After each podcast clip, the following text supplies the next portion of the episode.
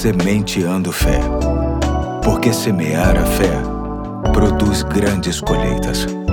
Olá, hoje é quinta-feira, dia 26 de outubro de 2023. Aqui é o pastor Eduardo e mais uma vez te convido a me acompanhar em mais uma reflexão da série Um Mentor Chamado Tempo, lendo Eclesiastes capítulo 3, verso 4, apenas a segunda parte que diz: Tempo de prantear e tempo de dançar. Bem, Semelhantemente ao texto de ontem, o sábio trata do tempo de tristeza e do tempo de alegria como algo menos festivo e mais festivo, ou seja, Existe um tempo em que não cabe festa nenhuma e, consequentemente, o pranto pelas perdas e prejuízos, e existe o tempo em que cabe perfeitamente uma boa festa, uma animada celebração pelas conquistas, curas, sonhos e objetivos alcançados. Hoje vale destacar que Deus possui propósito nestas duas experiências bem pertinentes a todos nós. Certamente, no tempo de prantear, Deus está trabalhando em nosso coração variáveis tais como humildade, realidade,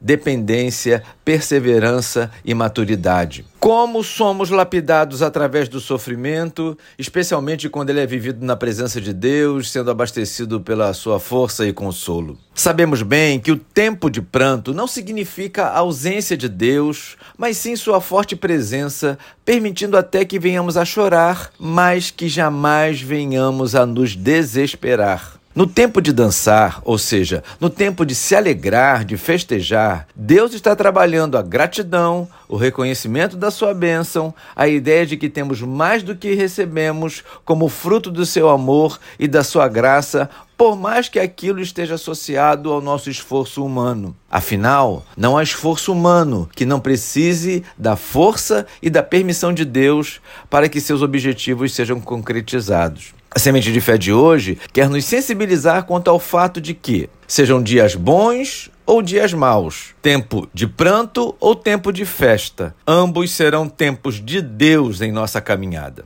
Ambos serão inerentes à vida de um cristão. É por este e tantos outros motivos que podemos afirmar que em Deus temos paz. Temos aprendido que paz não significa ausência de guerras e conflitos, mas o equilíbrio e a sensatez em meio às turbulências, mantendo a consciência de que tudo faz parte da boa, perfeita e agradável vontade de Deus. Não sei qual o tempo que você está vivendo. Se hoje você está chorando ou em clima de festa. Só sei que, se você é um cristão de verdade, uma cristã de verdade, o Espírito Santo há de te fazer entender perfeitamente que Deus está nisso. E é isso que basta. Hoje eu fico por aqui e até amanhã, se Deus quiser.